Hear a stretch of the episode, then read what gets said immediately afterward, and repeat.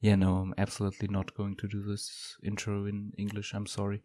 If you want to listen to my special zombie episode intro, go to the German version and suffer through the first 20 seconds and then come back. It really hurt my throat, and I'm absolutely not going to do this again. I'm really sorry. Maybe, I guess.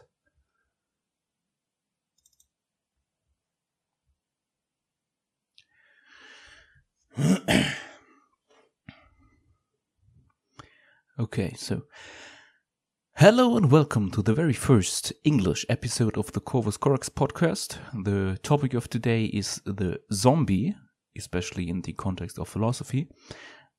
And yes, uh, first, uh, let me introduce myself a bit. I'm a German podcast host. I've been doing podcasts for about a year now. I've been doing videos on YouTube generally for seven years now.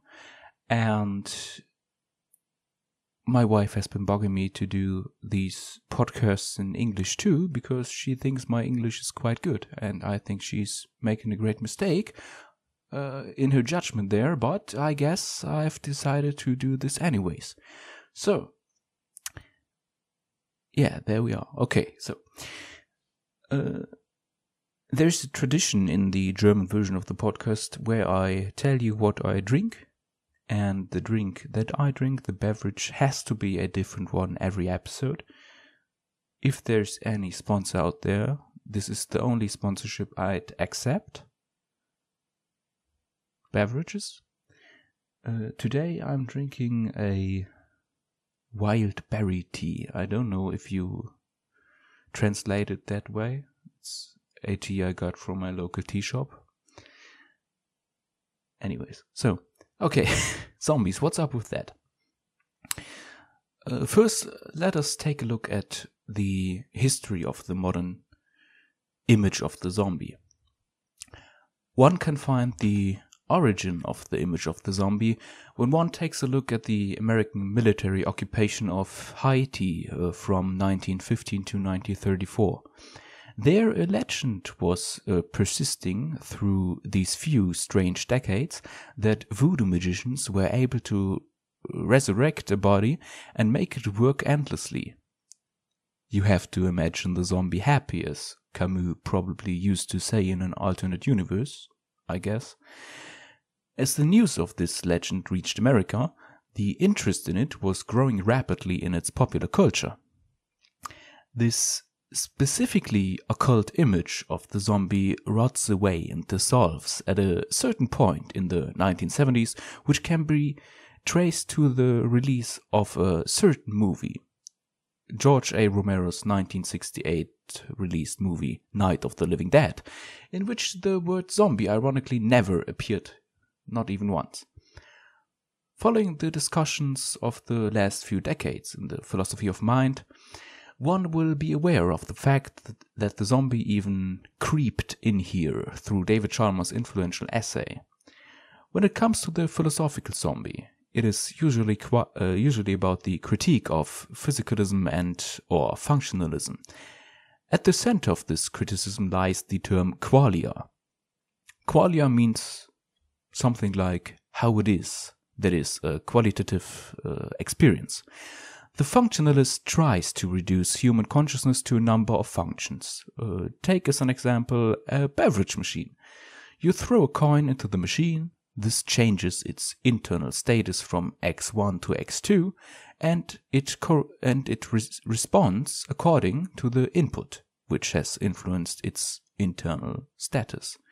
How and what exactly happens with this internal status, and how it is for the beverage machine, does not matter, since the entire work of the machine is described by its function.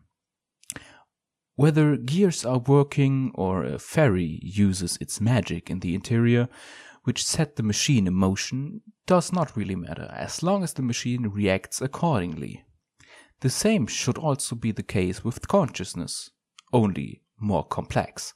We get an input, our internal state changes accordingly, and we give a response corresponding to our new internal state. an output determined by the state. Here comes the critique, uh, criticism of the philosophical zombie. If functionalism is true, then the qualitative experience would have to be irrelevant for the for the function. Sorry, to the function. Accordingly, philosophical zombies would have to be conceivable. Of course, my expl explanation is not but a poor caricature, and we should actually be discussing possible worlds and the meaning of conceivability in a metaphysical or even ontological context and so on and so forth, but I just wanted to utilize this thought experiment to establish the following assumption. Consciousness sets us humans apart from zombies. Of course, this assumption is extremely problematic because we do not know exactly how to handle it. How do I know now that my counterpart is not a philosophical zombie. If the output of his function process are similar or alike the genuinely, genuinely human one, how could I tell them apart? Here the zombie of popular culture can help us. For in stories which are about the fact that someone is in the process of transformation into a zombie, a special aspect of zombieing is highlighted. Zombieing is expressed by an increasing loss of self control. For this reason, there are some zombie movies or books or games in which a character from a romantic couple becomes a zombie and wants to die rather than survive death and kill the partner as a will liberated zombieing.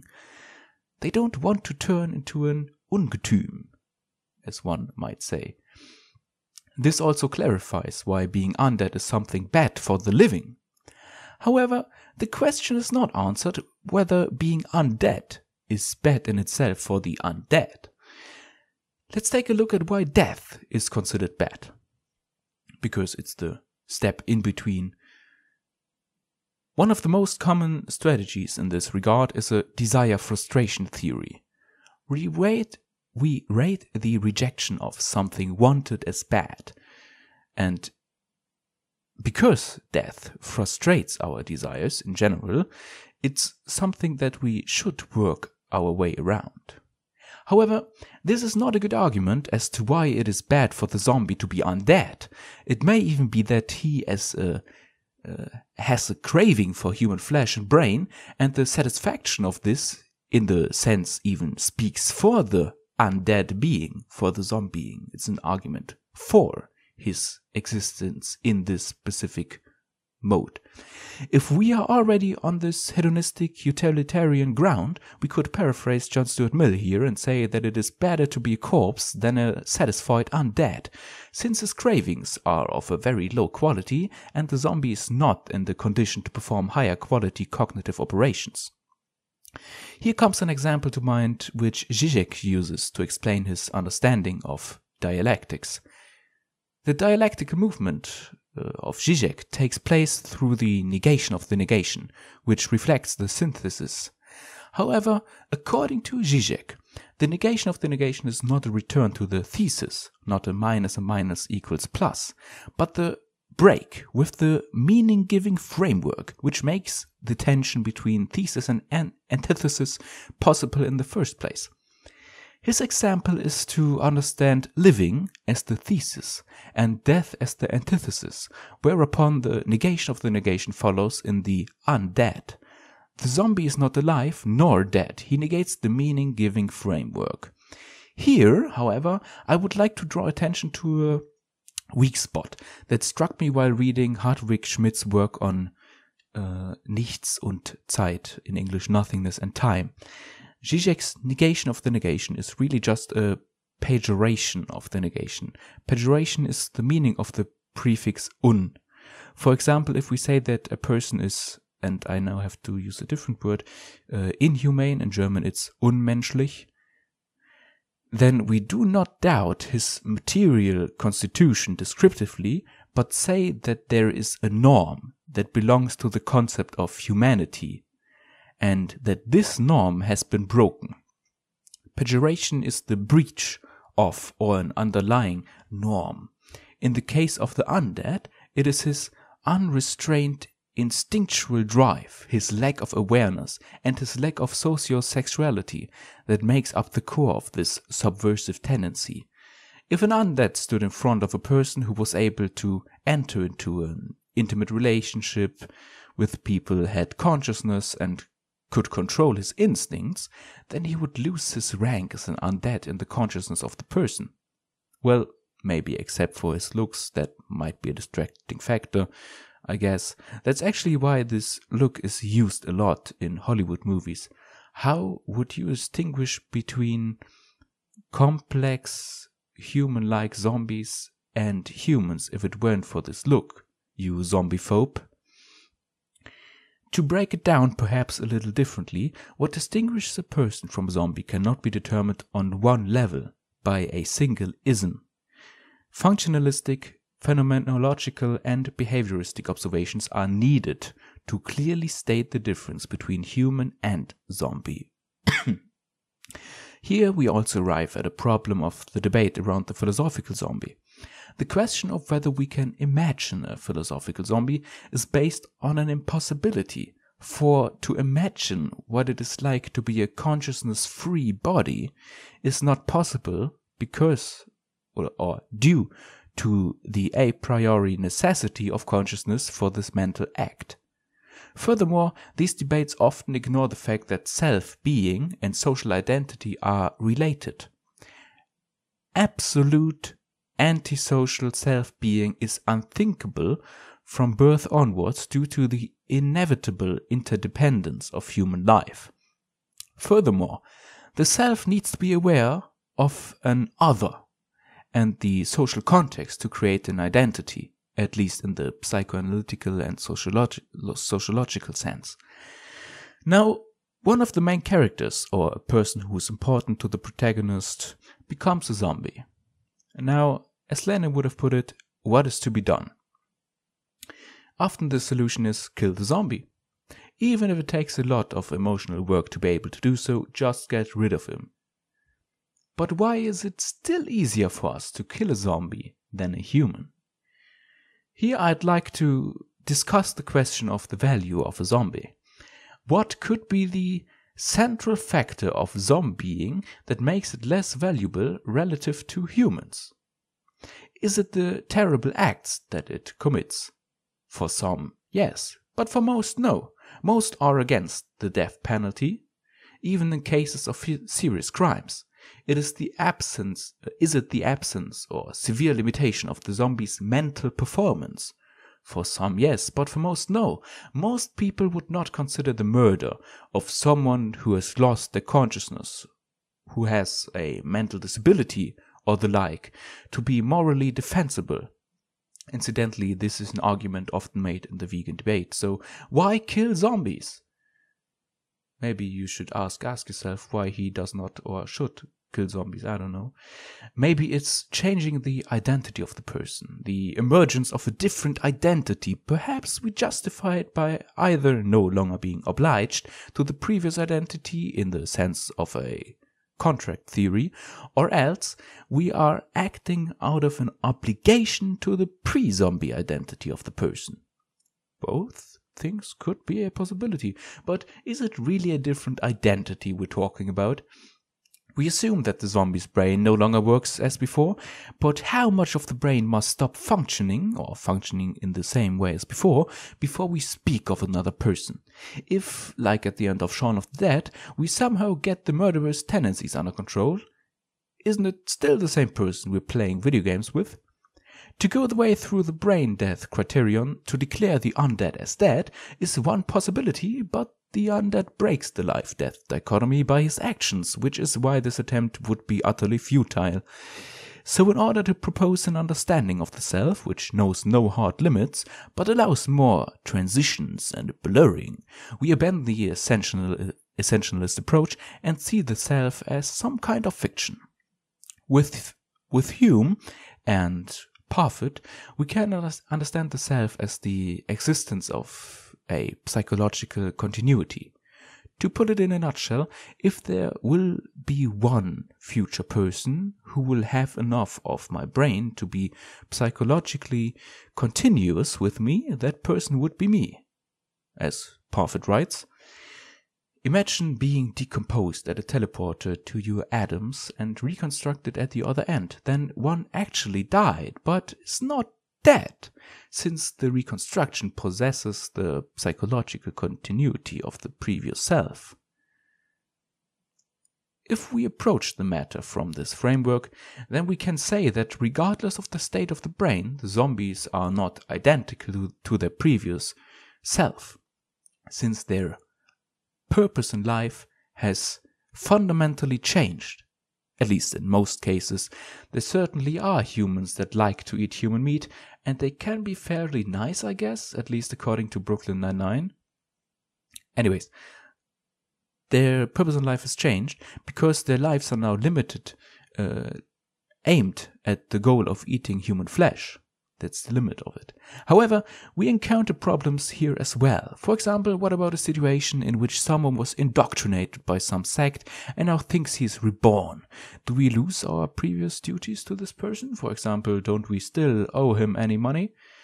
So, if I owe someone money, should I just send him to some kind of church and let him indoctrinate, be indoctrinated, and then I don't owe him any money anymore?